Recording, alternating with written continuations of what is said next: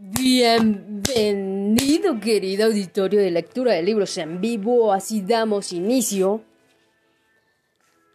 a este bello poemario de Flor de Siete Pétalos con Mica Sánchez.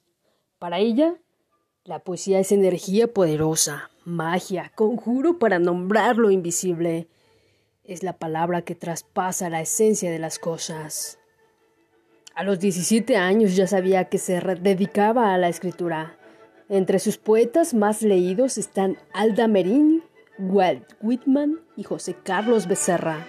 Miqueas afirma que escribir en soque, su lengua materna, es una forma de lucha y asevera. La poesía es portavoz del dolor, de la angustia, pero también de la fuerza y valentía con que los pueblos originarios estamos resistiendo a los megaproyectos.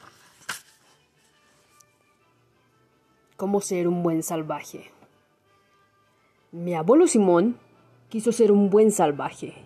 Aprendió Castilla y el nombre de todos los santos. Danzó frente al templo y recibió el bautismo con una sonrisa.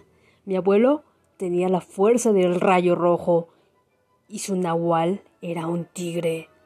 Mi abuelo era un poeta que curaba con las palabras, pero él quiso ser un buen salvaje, aprendió a usar la cuchara y admiró la electricidad.